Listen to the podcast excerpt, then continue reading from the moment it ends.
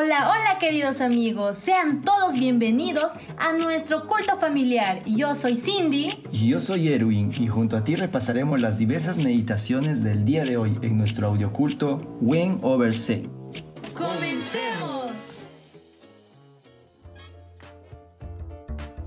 Hola amigos, ¿cómo están? Tengan ustedes un feliz sábado. En estos momentos estamos listos para comenzar con el culto familiar del día de hoy. Hola amigos, el día de hoy tendremos una invitada muy especial. Ella es nuestra amiga Patricia Solís. Ella nos estará acompañando desde Juliaca, la ciudad de los vientos, y nos compartirá la matutina del día de hoy. Así que amigos, estemos atentos. Recuerda que este es el culto familiar, pero antes debemos tener nuestro culto personal. Así que si aún no lo hiciste, ¿qué esperas? Pon en pausa este audio, abre tu Biblia y medita con Jesús. Ahora que ya estamos listos, traigamos los puntos más resaltantes y meditemos juntos. Y si no contamos algún tema que te llamó la atención, pues colócalo en los comentarios.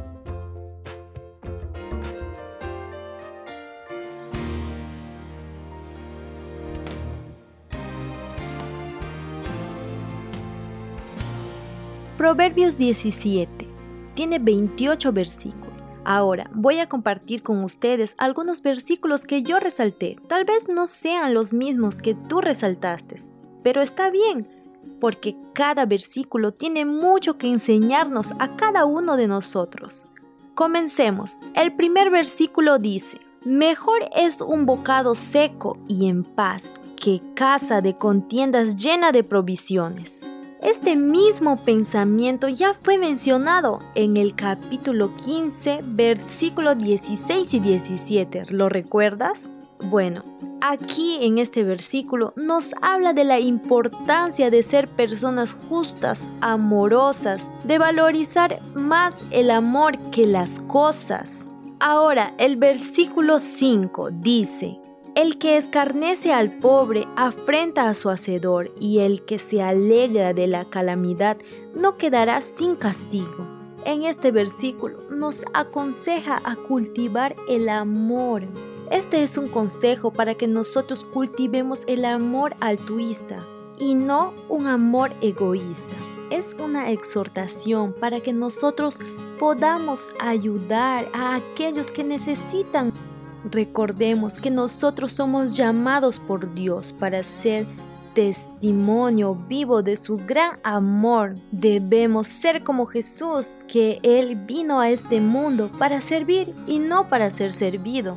Bien, ahora continuemos con el versículo 14, que dice, el que comienza en discordia es como quien suelta las aguas, deja pues la contienda antes que se enrede aquí nos dice que evitemos a toda costa las peleas, los conflictos, porque eso no lleva a nada bueno. Continuemos.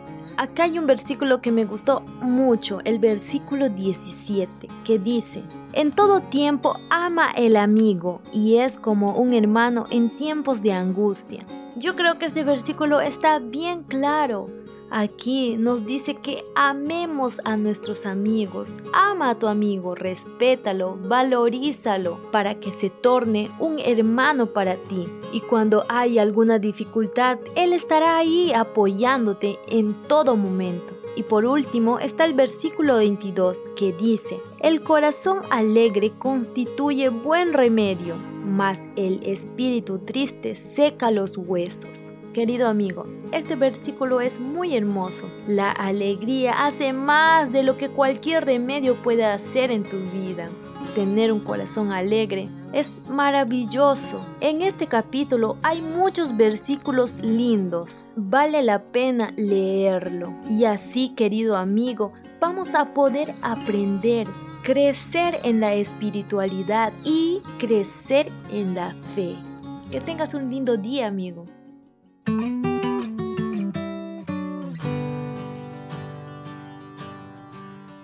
Sábado 18 de julio. Gregorio Juan Medel. Ustedes den a cada uno lo que le deben, paguen los impuestos y demás aranceles a quien corresponda, y den respeto y honra a los que están en autoridad. Romanos 13, 7. Karl Correns, en su laboratorio de Alemania el mismo año, decidió verificar si alguien más se había adelantado en su estudio acerca de las leyes de la herencia. Encontró escrito en una antigua revista que hablaba acerca del tema. El autor era Gregorio Mendel. ¿Por qué algunos niños de una misma familia tienen ojos de diferentes colores?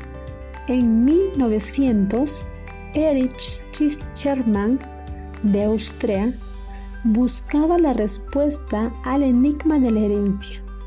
Decidió revisar los tratados médicos y científicos existentes para ver si alguien en el pasado había escrito acerca de este tema. Se sorprendió al descubrir que en una revista científica publicada 34 años atrás había un artículo escrito por un monje llamado Gregorio Mendel. Ocho años después de cultivar alberjas en el jardín de su monasterio en Brunn, Austria, Gregorio Mendel descubrió las leyes que rigen la transmisión de características físicas de padres a hijos. Su estilo revela los mismos principios descubiertos simultáneamente por tres científicos 34 años más tarde. Fue así como sentó las bases para la ciencia que ahora se conoce como genética. Si hubiera sido Hugo, Clark o Edith, ¿qué habrías hecho? ¿Habrías ignorado el trabajo de un monje que murió hace mucho tiempo, pensando que nadie se daría cuenta que en realidad no fuiste el primero en descubrir las leyes de, la herencia? ¿Habrías anunciado las leyes como un descubrimiento tuyo? De paso, los tres científicos nunca mantuvieron comunicación entre sí. No tenían la menor idea de lo que habían descubierto sus colegas. Aún así, cada uno llegó a la misma conclusión. Le darían honor a quien honor merecía. Cada uno de ellos llamó la atención del mundo al descubrimiento de Mendel cediendo este honor al sabio que los precedió. A eso lo llamo honestidad. Interesante que estos científicos hayan hecho sus investigaciones, pero nunca dejaron de lado al primer autor de esta investigación. Que tengamos un hermoso sábado y recordemos ser honestos al Padre que nos da la vida. Dios te bendiga.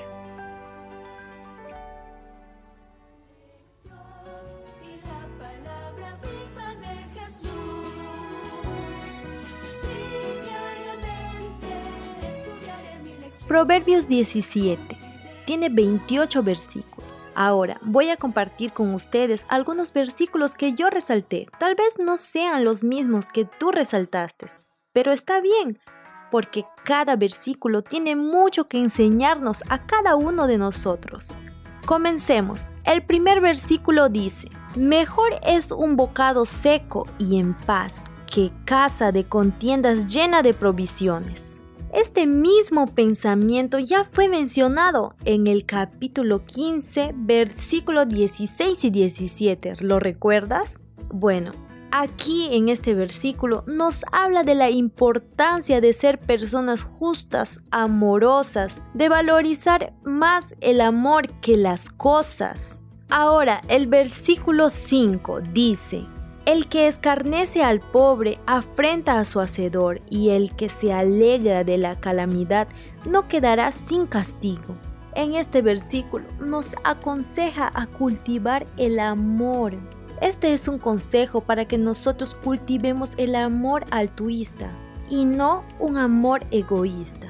Es una exhortación para que nosotros podamos ayudar a aquellos que necesitan Recordemos que nosotros somos llamados por Dios para ser testimonio vivo de su gran amor. Debemos ser como Jesús, que Él vino a este mundo para servir y no para ser servido.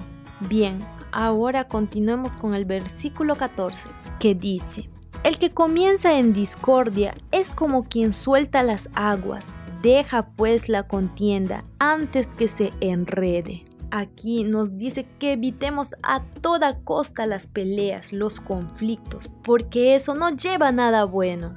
Continuemos. Acá hay un versículo que me gustó mucho, el versículo 17, que dice, en todo tiempo ama el amigo y es como un hermano en tiempos de angustia. Yo creo que este versículo está bien claro. Aquí nos dice que amemos a nuestros amigos. Ama a tu amigo, respétalo, valorízalo para que se torne un hermano para ti. Y cuando hay alguna dificultad, Él estará ahí apoyándote en todo momento. Y por último está el versículo 22 que dice, el corazón alegre constituye buen remedio, mas el espíritu triste seca los huesos. Querido amigo, este versículo es muy hermoso. La alegría hace más de lo que cualquier remedio puede hacer en tu vida. Tener un corazón alegre es maravilloso. En este capítulo hay muchos versículos lindos. Vale la pena leerlo. Y así, querido amigo, vamos a poder aprender, crecer en la espiritualidad y crecer en la fe. Que tengas un lindo día, amigo.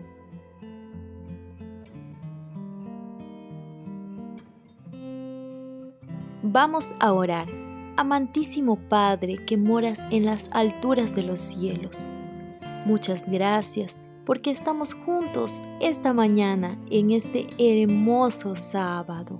Padre, perdona nuestros pecados y transforma nuestros corazones. Ilumina nuestras vidas para poder poner en práctica estas enseñanzas que tuvimos durante este día y durante esta semana. Gracias, querido Padre, porque hemos sentido tu presencia y tus bendiciones. Ayúdanos a ser testimonios vivos de tu gran amor. Que este sábado pueda ser un sábado maravilloso y de victoria para cada uno de nosotros. Gracias por todo, amado Padre. Por amor a Jesús. Amén. Chao amigo, que tengas un hermoso sábado.